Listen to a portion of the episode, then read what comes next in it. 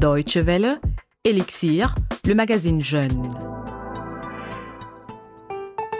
L'université privée Jacobs University à Brême, dans le nord de l'Allemagne, est dans une passe difficile. Lors de sa création, il y a de cela à peine 13 ans, elle a été saluée comme étant la seule université intégrale privée en Allemagne. Mais durant ces quelques années, elle n'a pu vraiment s'établir comme elle l'aurait voulu. Sa réputation au niveau de la performance scientifique est bonne, certes, mais en ce qui concerne l'aspect financier, elle a en revanche mauvaise presse. Le problème est le suivant. L'université privée de Brême ne peut pas s'en sortir sans subvention de l'État. Or, le gouvernement régional a fixé un ultimatum à l'institution et exigé un plan d'assainissement clair et précis.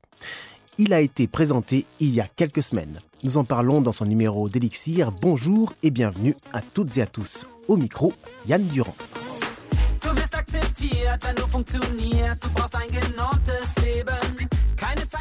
Zeit ist Geld. Le temps, c'est de l'argent. Un adage qui sonne comme un conseil des Irie Révoltés, groupe de reggae et raga franco-allemand, à l'adresse de l'université privée de Brême. Geborgenheit, du bist geboren. Schon im Kindesalter lernst du Zeit geht schnell verloren. Das Leben ist ein Wettlauf und jeder will nach vorn. Wenn du auf der Strecke bleibst, wirst du eingefroren. Die Uhr macht Tick-Tack, sie bestimmt den Ton. Hast du zu wenig Taktgefühl, ist sie dein Metronom. Jeder springt im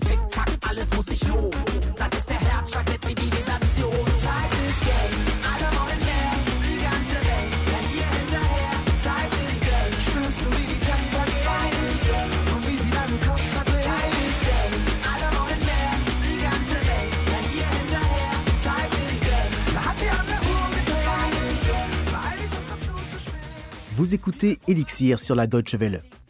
La subsistance de l'université privée de Brême dépend des subventions de l'État. Or, le gouvernement brémois lui a fixé un ultimatum pour assainir ses finances et présenter un plan en ce sens.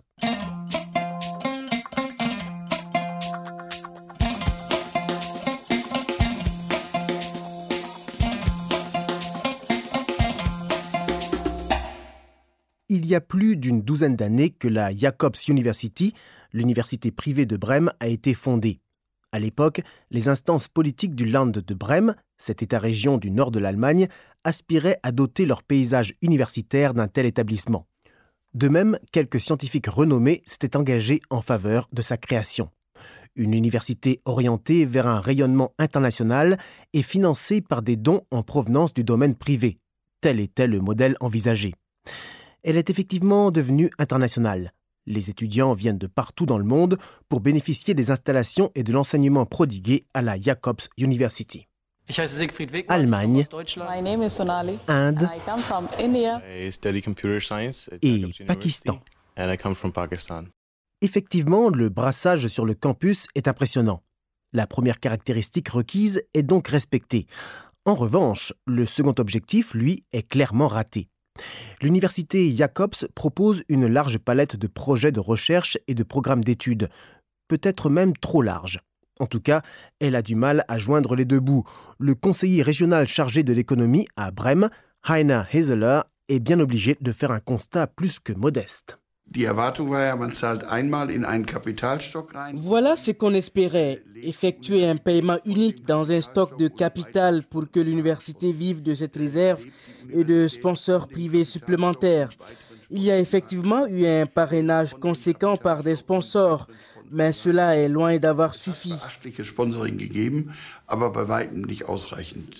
Le principal sponsor a d'ailleurs donné son nom à l'établissement. Il s'agit de l'ancien producteur de café brémois Jacobs. En 2007, la multinationale a effectué un don de 200 millions. Six ans plus tard, en 2013, l'université privée de Brême devait pourtant à nouveau demander au pouvoir public de bien vouloir lui accorder une aide financière. Alors la déception se fait sentir dans les rangs de l'institution, une déception partagée même par le bailleur de fonds Christian Jacobs. L'industriel aurait aimé voir plus d'engagement de la part de ses collègues du monde des affaires pour promouvoir la formation académique de jeunes étudiants. Je crois que nous devons nous rendre à l'évidence, euh, ici en Allemagne, que la formation et aussi la recherche a une certaine valeur. Or, cette valeur a un prix qui doit être payé peu importe comment. La question est de savoir qui tire un profit de cette valeur que représentent la formation et la recherche. Il nous faut interpeller beaucoup plus directement les gens qui font usage de ce service. En résumé, il s'agit de s'adresser sans détour aux principaux bénéficiaires de personnel hautement qualifié, autrement dit le monde du business. Concrètement, la Jacobs University souhaite à l'avenir mieux adapter ses matières et ses secteurs de recherche aux besoins des acteurs économiques. C'est l'un des aspects inclus dans le concept d'assainissement établi en partenariat par l'université, l'État-région de Brême et la Fondation. Le sénateur pour l'économie à Brême, Martin Güntner, pense notamment aux multinationales productrices de produits alimentaires que sont Kellogg's par exemple ou Frosta qui fait dans le surgelé. Effectivement, ces deux sociétés sont basées à Brême.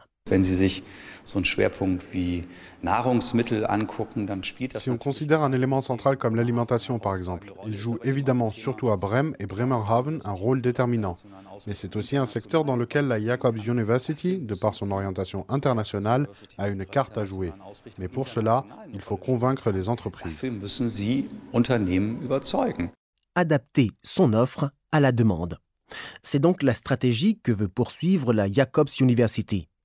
Mais ce n'est pas le seul levier qu'elle veut actionner. En effet, parallèlement, elle envisage de rationaliser son fonctionnement, autrement dit, de réduire les dépenses en personnel. Presque un emploi sur quatre serait donc appelé à disparaître dans les quatre années à venir. Une mesure qui devrait toucher aussi bien le corps professoral que le personnel administratif. Pour la nouvelle rectrice de l'université de la Jacobs University, Katia Wind, ce n'est pas une tâche facile que de la mettre en œuvre, mais la jeune femme se veut optimiste. C'est très ambitieux, oui. Et nous connaîtrons des moments difficiles, mais nous les affronterons. Nous avons une perspective claire, nous avons défini plus de 80 mesures que nous commençons à mettre en œuvre dès maintenant avec le soutien des employés. Et nous allons créer ici une dynamique de telle sorte que nous atteindrons une balance budgétaire équilibrée d'ici 2017. 2017, c'est l'échéance pour l'université privée de Brême, en espérant pour ce pôle d'excellence que les parraineurs se bousculeront au portillon pour soutenir la formation et la recherche dans des domaines qui leur profiteront à terme, et que les mesures de rationalisation budgétaire feront rapidement leur effet. Merci à Heike Zeigler qui a recueilli ces témoignages pour la Deutsche Welle. Les universités privées, un concept qui a aussi atteint l'Afrique évidemment, notamment en Afrique de l'Ouest, où il existe avec l'UCAO un concept un peu spécial. En effet, l'Université catholique de l'Afrique de l'Ouest a été créée en février 2000 à l'initiative des évêques de la conférence épiscopale régionale de l'Afrique de l'Ouest. C'est un ensemble de huit unités universitaires implantées dans sept pays de la sous-région ouest africaine.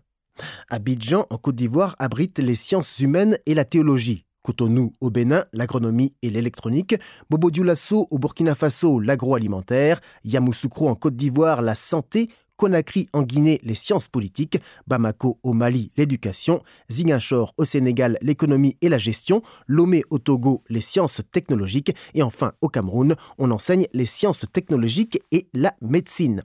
C'est l'unité universitaire d'Abidjan, anciennement dénommée Institut catholique de l'Afrique de l'Ouest, qui a constitué le noyau embryonnaire de l'UCAO. Si les évêques de la conférence épiscopale régionale ont décidé de créer une université catholique en réseau d'unités universitaires, c'est pour répondre aux besoins en éducation et en instruction supérieure de qualité de la sous-région, en complémentarité bien sûr avec les efforts des gouvernements concernés. Les besoins sont compréhensibles compte tenu du fait que les pays participants regroupent une population d'environ 72 millions d'habitants, dont les moins de 30 ans constituent près de 65%, soit plus de 45 millions d'étudiants potentiels ou en devenir ces prochaines années.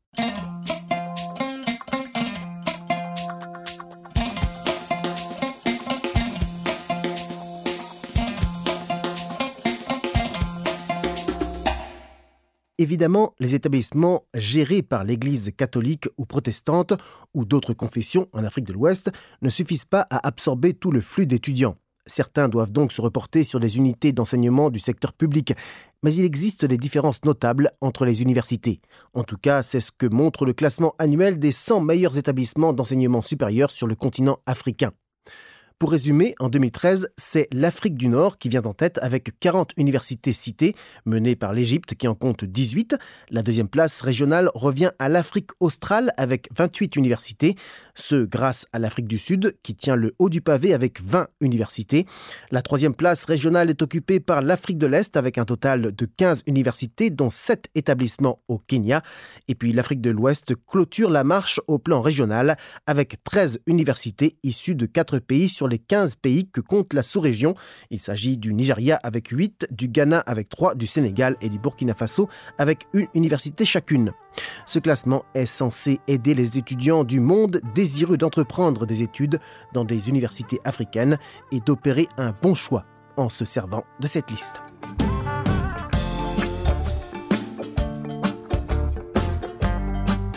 Voilà, c'est la fin de ce numéro d'Elixir. Merci de l'avoir suivi. Pour accéder au podcast de cette émission, rendez-vous sur dw.de français. Excellente suite de programmes sur la Deutsche Welle. Je vous laisse en compagnie de Tikenja Fakoli qui, dans African Revolution, parle notamment de l'importance de l'enseignement pour que les choses changent en Afrique. Salut à toutes et à tous.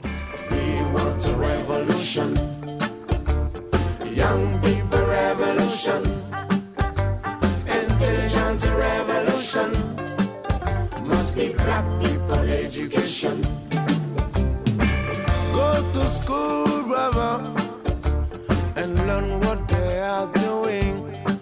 It will open your eyes to the people's situation. Go to school, my brother. I said, go to school. You will understand very soon all the problems of your nation.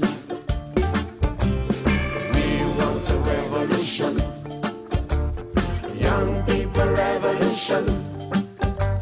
Intelligent revolution. Must be African education.